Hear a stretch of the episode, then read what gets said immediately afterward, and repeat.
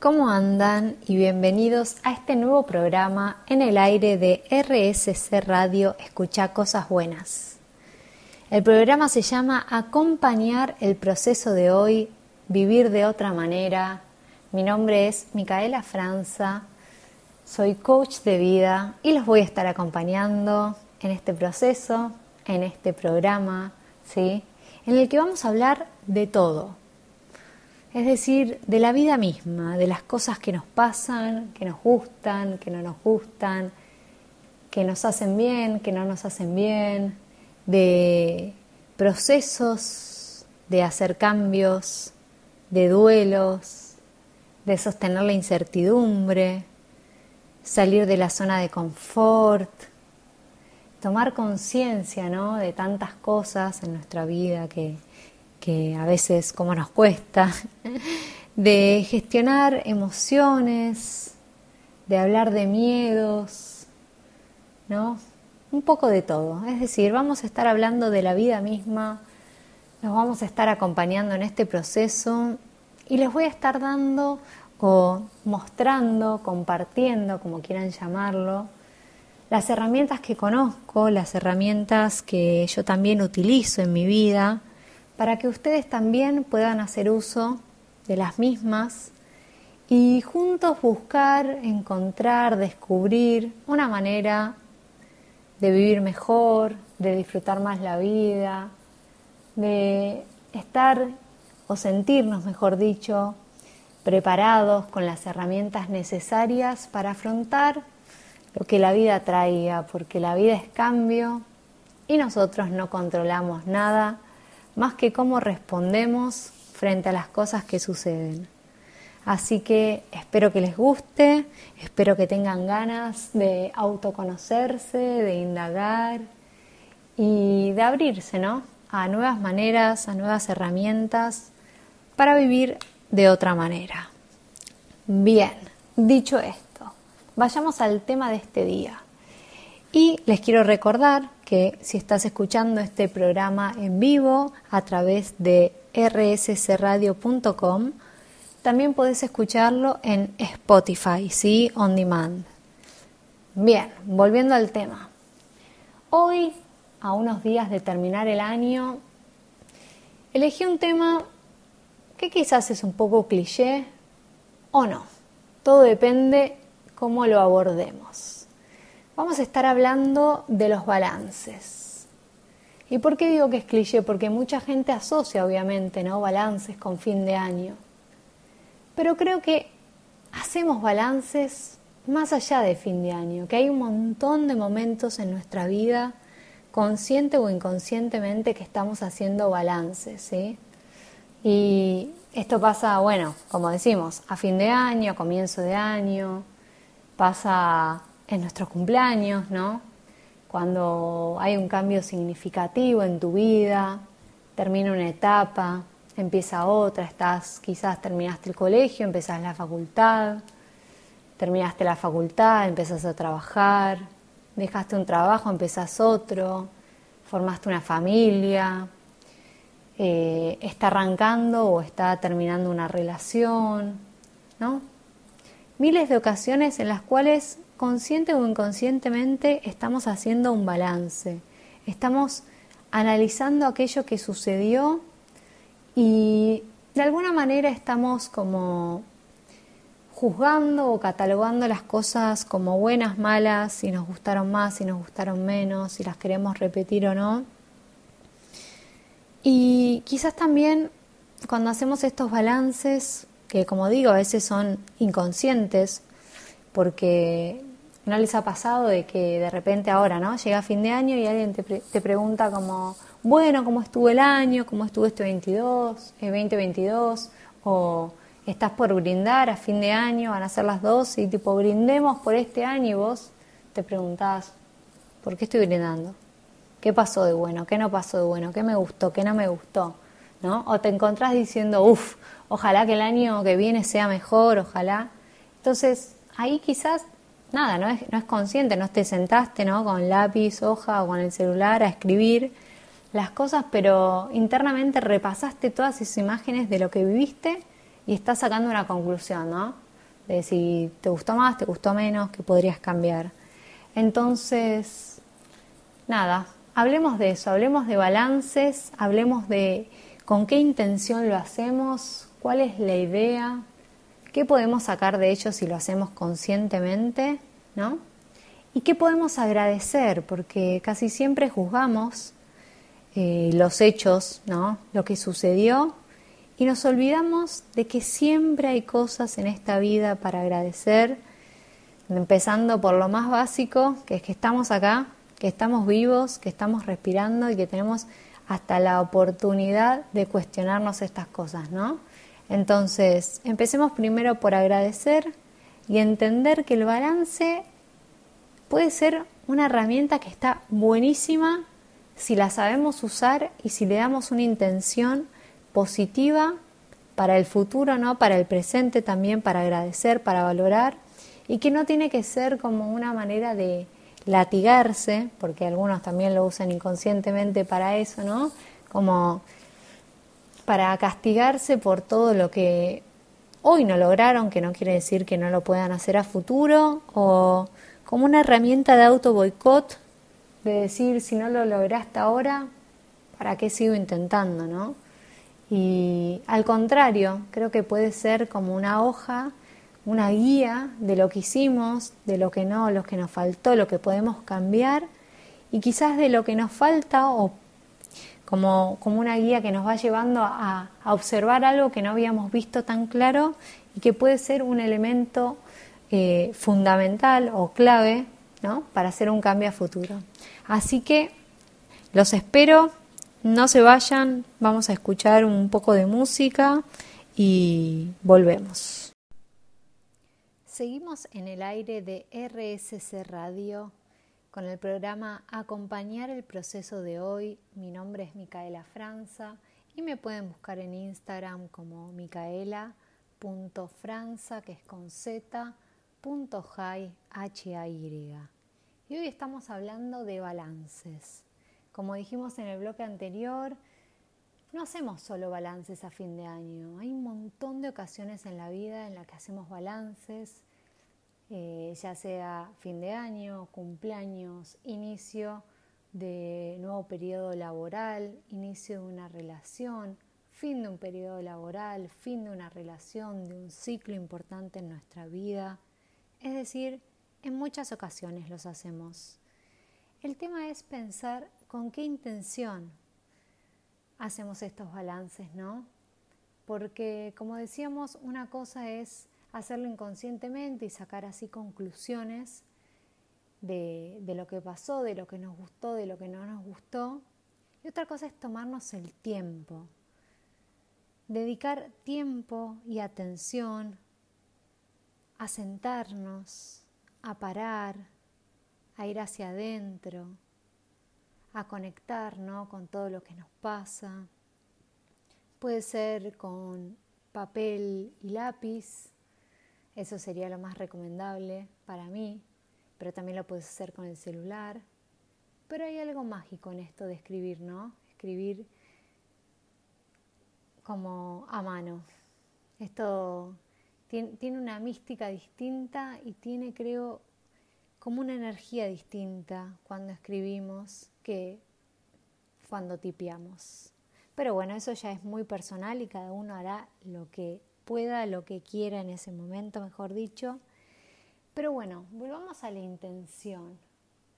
Si lo vamos a hacer conscientemente, si nos vamos a tomar el tiempo para hacer un repaso por ese periodo, para analizar, que sea con una buena intención que sea con una intención de crecer, de aprender, de observar, sacando un poco los juicios, sacando culpas, pero sí asumiendo responsabilidad, responsabilidad de lo que hicimos, de lo que no, de lo que valoramos, de lo que quizás no valoramos y de lo que nos gustaría en cuanto a esos resultados hacer en un futuro, ¿no? Como decíamos, puede ser una hoja de guía que nos señale hacia qué lugar mirar, dónde poner la atención, qué dejamos afuera sin querer o porque simplemente atendimos lo urgente en vez de lo importante. Entonces empecemos con la intención. Y más allá de que queramos darle una intención positiva, esto va a estar muy relacionado con nuestro estado emocional. Claramente, si yo no estoy pasando el mejor de los días, si no tengo la mejor energía, si me acaba de pasar algo que me dejó como mal, triste, angustiado, medio bajón, ¿sí? Si acabo de vivir una situación muy fuerte, quizás no sea el momento indicado para hacerlo.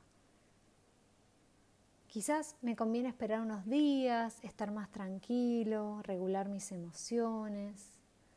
Más que nada para poder tener una mirada más positiva, porque claramente si no tengo un buen día, voy a tender a hacer foco en todo lo, entre comillas, malo o negativo. Entonces el estado emocional es importante.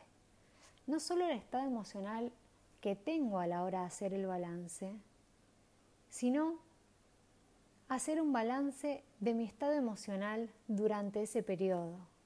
Pongamos de ejemplo que estamos haciendo un balance anual. Hacer memoria, recordar, conectar, cómo me sentí, cómo me sentí en enero, febrero, marzo, abril, etc. Cómo me sentí en el mes que hubo ese cambio. Cuáles eran mis emociones, qué emociones predominaron a lo largo de mi año tranquilidad, paz, armonía, nerviosismo, angustia, mucha incertidumbre, miedo. Y también pensar con qué se relacionan estas emociones, como decíamos, si con algún evento determinado. Hacer un balance emocional, cómo me sentí. Pero en este balance no solo va el cómo me sentí. Acá podemos incluir qué herramientas utilizamos para gestionar nuestras emociones, para volver a esa paz, esa calma, esa tranquilidad, para sostener esa regulación emocional. Entonces ahí puedo pensar, bueno, quizás el mes que mejor estuve o que mejor me sentí es porque hice tal deporte porque fui al gimnasio, porque corrí, caminé, hice yoga, respiraciones, lo que sea que a vos te sirva. O quizás ese mes me sentí mejor porque busqué ayuda. Quizás hice coaching, terapia, cualquier tipo de terapia, ¿sí? O me dediqué un ratito para mí. Puede ser que los meses que mejor me sentí es porque logré bloquear 20 minutos, media hora, una hora semanal o por día, lo que a vos te sirva, ¿sí? Para dedicártelo a vos, estar tranquilo, hacer las cosas que te gustan, a compartir con tu familia, con amigos, hacer ese hobby que tanto disfrutás. Entonces, ¿no? En vez de solo hablar de cumplir metas, de logros, también pensemos en el estado emocional que tuvimos a lo largo del año y que nos gustaría tener a futuro, ¿no? Porque obviamente ese es el objetivo del balance, aprender de lo que hice, de lo que funcionó, de lo que no, entender que puedo hacer cambios, que puedo sostener lo que estuvo bueno, pero lo que no, sí lo puedo modificar. Y también es tener en cuenta que para que haya éxito, que podamos cumplir metas o sentirnos bien, ¿no? Porque el éxito, vamos a, a, definirlo, o sea, cada uno va a hacer, mejor dicho, su definición de éxito, ¿sí? No es que podemos hacer una definición general, porque el éxito no es lo mismo para todos. O sea, lo que yo considero éxito en mi vida puede que no tenga nada que ver con lo que vos considerás éxito en tu vida. Entonces también preguntarnos eso, ¿qué es el éxito? ¿No? ¿Qué es el éxito para mí? No para otros, no para mi mamá, mi papá, mi jefe, eh, la sociedad, ¿sí? ¿Qué es el éxito para mí? Y en ese éxito claramente nuestro estado emocional juega un papel decisivo. Porque si estamos bien, si estamos tranquilos, obviamente siempre pasan cosas que nos sacan de como nuestras casillas, que nos zamarrean un poquito emocionalmente, ¿no? Pero bueno, eso es la vida. El tema es contar con herramientas y recursos para volver ese centro, a ese interior, a ese lugar donde todo está bien, donde estoy en paz, donde estoy seguro, donde estoy tranquilo y estoy completo. Entonces cada uno tendrá que descubrir, si es que aún no lo hizo, qué herramientas le sirven para regular su estado emocional. Bueno, vamos a seguir porque hay mucho más para hablar, pero vamos a escuchar un poquito de música y enseguida volvemos. En el bloque anterior estuvimos hablando de los balances, del estado emocional a la hora de sentarnos a hacer un balance y de también analizar durante ese periodo que el balance abarque, ya sea un año, ya sea una etapa, ¿sí? ¿Cómo fueron nuestras emociones? ¿Cómo nos sentimos? ¿Y qué herramientas ayudaron o no a restablecer esa armonía? a volver o generar esa regulación emocional. Y también estuvimos hablando del éxito y de que no existe, o sí existe, mejor dicho, una definición, es decir, si yo busco en el diccionario hay una definición de éxito, pero creo que la definición más importante es la definición personal, que es el éxito para cada uno de nosotros. Y en esto también pesa mucho cuáles son nuestros objetivos y metas a la hora de hacer este balance, ¿no? ¿Qué estamos analizando si cumplimos o no? Y lo primero sería analizar si estos objetivos y metas son nuestros, ¿sí? Si son cosas que yo deseo, que yo anhelo, o son cosas que me pide la sociedad, que me pide mi familia, que me pide mi empresa, cosas que veo que otros otras personas de mi edad eh, están haciendo y por esa razón eh, me pongo ¿no? esas, esas metas y esos objetivos, pero quizás son cosas que no me interesan para nada, que no quiero, ¿no? Como el deber ser, el cumplir, porque otro lo hizo, ¿no? Yo también tengo que hacerlo. O entender cuáles son los objetivos y metas míos propios que realmente me mueven, ¿sí? Que realmente me motiva, hay algo que me motiva a hacerlos, porque todo lo que viene de afuera, todo lo que es externo, todo lo que es una presión de la afuera o una exigencia, no nos va a motivar. No nos va a motivar de la misma manera. Quizás sí nos motiva porque inconscientemente creemos que lográndolo ganamos el amor, la valoración, la aceptación, la aprobación de otros. Pero qué bien nos sentimos cuando logramos esas metas que son propias, nuestras, que llenan nuestro alma, ¿sí? que nos mueven. Entonces, el primer paso sería para mí hacer como una limpieza de esas metas y elegir cuáles son importantes para mí y dejar de mirar, ¿no? balances ajenos, relojes ajenos, dejar de medirnos con otros, porque cada uno es único, tu camino es único, tu vida es única. Y no hay punto de comparación con otros, o aunque esté en el mismo lugar, en el mismo trabajo, en el mismo puesto, todos somos seres, todos somos seres únicos e irrepetibles. Entonces no te compares, porque no suma, no sirve de nada. Fíjate cuáles esos objetivos y metas lograste, no lograste, por qué razones sí, qué faltó, qué sobró. Y quizás algunos directamente los descartás y te das cuenta que, que no los ibas a cumplir hoy ni nunca, porque no te interesan, porque no te mueven, porque es algo que te piden otros, pero no es algo interno, no es algo que vos quieras realmente en tu vida. Y bueno, viendo estas cosas que salieron como queríamos o no, estos logros o metas que cumplimos, o que nada, seguimos trabajando en ellos para cumplirlos más adelante, no seguimos en el proceso porque La vida también es un proceso, ¿no? Cómo nos encanta tachar casilleros, poner tics a cosas que logramos, que hicimos, y cómo se nos olvida disfrutar del proceso, del camino, que es donde está el aprendizaje. Y la realidad es que cuando las cosas salen bien, perfectas, no aprendemos. Es decir, sí, entendemos que hicimos X cosa de determinada manera y funcionó, sirve. Pero realmente no hay un aprendizaje. El aprendizaje se da cuando hay inconvenientes, cuando las cosas no salen como queremos, cuando nos tenemos que cuestionar la manera en la que actuamos, en la que pensamos, nuestras creencias, todo. Ahí es donde está el verdadero crecimiento. Y no sirve de nada preguntarse por qué, por qué pasó esto, por qué no lo logré, ¿no? Como desde un lado negativo, como por qué me pasa esto, por qué las cosas no me salen como yo quiero. Esa pregunta no sirve.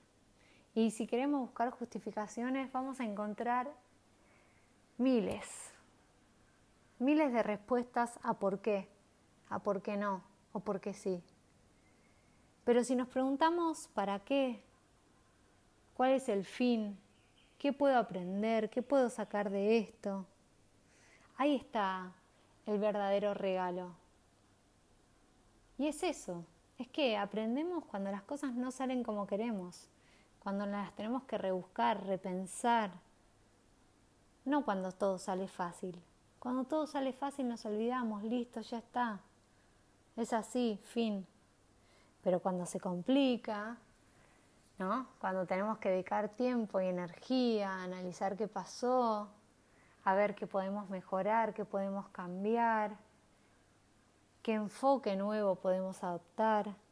Ahí está el verdadero, el verdadero crecimiento. Ahí es donde no solo obtenemos conocimiento, sino que obtenemos sabiduría, porque ponemos en práctica esos conocimientos o adquirimos nuevos o los cuestionamos. Entonces, en este balance está bueno poner los aprendizajes. ¿Qué aprendí? ¿Qué me queda por aprender, por mejorar? ¿Qué habilidades incorporé? ¿Qué habilidades podría incorporar para mejorar mi desempeño, para sentirme mejor, para sentirme más capacitado frente a ¿no? lo que pueda traer la vida. Ese es otro punto, otro punto a pensar. Y también cómo manejé o cómo manejo la frustración, ¿no? Porque cada vez que las cosas no salen como queremos, en primera instancia nos enojamos, nos frustramos, ¿sí? Nos ponemos mal, queremos tirar todo, patear todo. Pero esa es la primera instancia, el enojo, ¿sí? la indignación, de que ah, hice todo, todo, todo y no salió. Pero cuando se pasa esa rabia, ese enojo, esa frustración, es donde tenemos la posibilidad de aprender, de crecer. Y bueno, eso es importante también, ¿no? Contar con herramientas para poder manejar estas emociones que surgen cuando las cosas no salen como yo quiero, buscar, como decía antes, recursos para regularme emocionalmente, para intentar mantenerme calmo o volver esa calma si es que la perdí, y para tener la cabeza después más clara, estar tranquilo. Y de esa manera es que podemos ver posibilidades donde antes no las veíamos, podemos ver no solo posibilidades, sino oportunidades. Y descubrir que quizás eso era lo mejor que podía pasarnos, porque al final ese aprendizaje termina siendo un regalo que podemos utilizar, ¿no? no solo en este momento, sino en, en nuestra vida. Y bueno, que si las cosas hubieran salido fáciles, tal y como queríamos, no habría este aprendizaje. Vamos a seguir con algunos tips más, pero primero vamos a escuchar un poquito de música. Los espero. Seguimos hablando de balances y vamos abordar los últimos dos temas o consejos a tener en cuenta a la hora de hacer un balance. Y el primero sería el perdón, ¿no? Perdonarnos. ¿Cómo nos cuesta? Qué fácil nos juzgamos, juzgamos a otros, juzgamos todo, criticamos, pero parte de la vida es perdonarnos y entender que en ese momento hicimos lo mejor que podíamos con las herramientas que teníamos, que no podríamos haber actuado de otra manera, que no sabíamos actuar de otra manera y que teníamos que vivir esa experiencia para aprender, para hoy tener el conocimiento, el aprendizaje y la, la posibilidad de hacer las cosas distintas. Entonces, dejemos de culparnos, de culpar a otros y tomemos responsabilidad Responsabilidad por lo que hicimos, por lo que podemos hacer a futuro, por poner en práctica este aprendizaje que ahora tenemos. Es decir, la habilidad para responder frente a lo que la vida trae, frente a problemas, situaciones. De nada sirve culpar si no solucionan nada. Siempre es mejor tomar responsabilidad y ver qué es lo mejor que podemos hacer en este momento, en esta situación, con las herramientas que tenemos y luego siempre aprender de ello. Bien, y el último punto sería el agradecimiento, ¿no? Y como hablamos al principio del programa, hay tantas cosas para agradecer, empezando por el simple hecho de estar vivos, de estar acá, de tener la oportunidad de poder elegir, tomarnos este momento para analizar este año, este periodo, esta etapa para ver todo lo bueno, todo lo lindo y también para ver esas cosas que no son tan lindas. Y no es que no sean lindas o que sean feas, obviamente a nosotros no nos gustan porque no salieron como queríamos, pero no quiere decir que ahí no esté el mayor aprendizaje. Entonces, también aprender a ver lo bueno, podemos hacer una lista o enumerar ¿no? todas esas cosas positivas que surgieron y que en su mayoría seguro surgieron de momentos no tan lindos, no tan copados, de momentos de estrés, pero que hoy en día podemos agradecer. Entonces, no nos olvidemos de eso. Es lindo poder agradecer, es lindo poder ver cosas buenas, ¿no? Entender que, que la vida no es ni toda blanca ni toda negra, que hay miles de tonalidades de grises, que no se puede estar siempre bien y contento, ¿sí? pero tampoco estamos siempre tristes y mal, ¿no? que vamos fluyendo y que cada emoción y que cada cosa que nos pasa tiene una función si logramos ver cuál es el aprendizaje detrás. Entonces, haciendo un pequeño resumen, podríamos decir que es importante, ¿no? El estado emocional en el que estoy a la hora de hacer eh, mi balance, ¿no? Analizar el estado emocional de ese periodo que estoy revisando.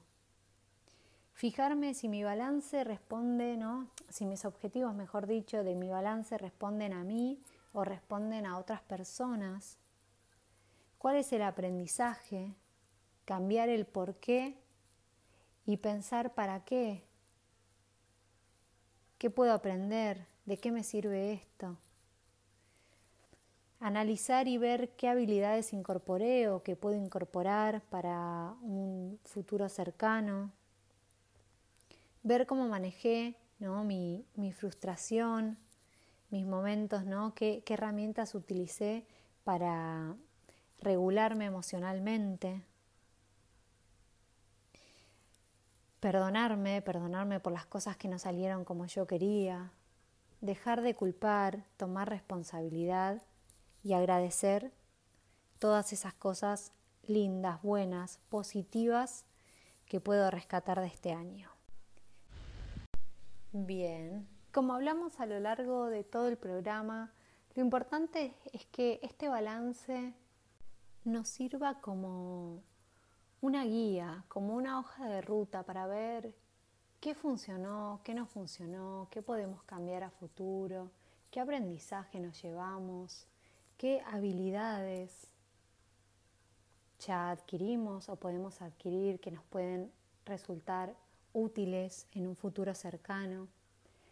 Y más que nada hacer hincapié o foco en lo positivo, porque obviamente no todas las cosas que deseamos las cumplimos, ni metas ni objetivos, algunas dependen de nosotros y otras no, porque bueno, obviamente no todo el entorno, el mundo, un montón de cosas influyen, pero nosotros también tenemos responsabilidad.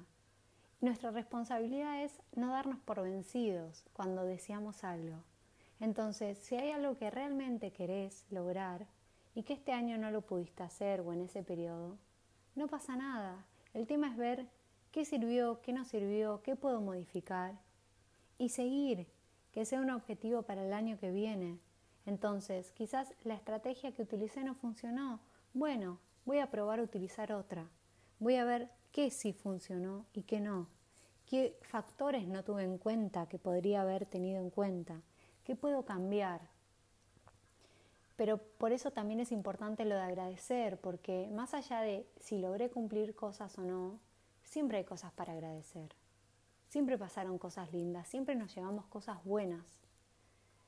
Y obviamente el objetivo de un balance es ver ¿no? qué funcionó y qué no, y la idea es poder cumplir estas metas y objetivos.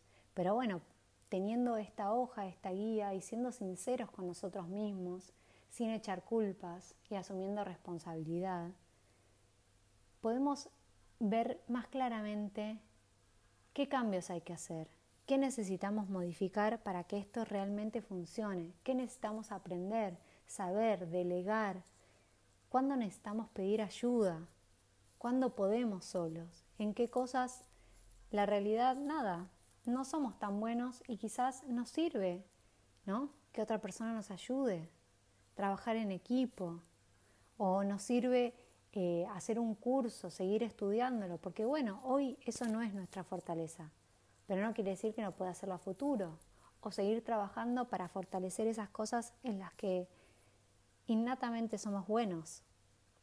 Entonces, bueno, vale la redundancia, esta es la idea del balance. La idea es que tenga una intención positiva, que nos sirva, que nos ayude, pero no que nos bajonee, no que nos tire abajo, que nos deje eh, como una especie de, de insatisfacción. Sí, como todo, en la vida las cosas no siempre salen como queremos y no siempre todo se da como uno quiere o aunque uno haga todo lo que esté a su alcance. Pero eso no quiere decir que no seguimos intentando, ¿sí? Entonces, bueno, esta es la idea, esta es la intención. Espero que les sirva, espero que les guste. Si les gusta, si lo van a hacer, me pueden comentar a través de mi Instagram, arroba. Estoy muy contenta de estar acá en este programa. Los espero la semana que viene. Espero que hayan disfrutado y que lo pongan en práctica. Así que nos vemos. Chau, chau.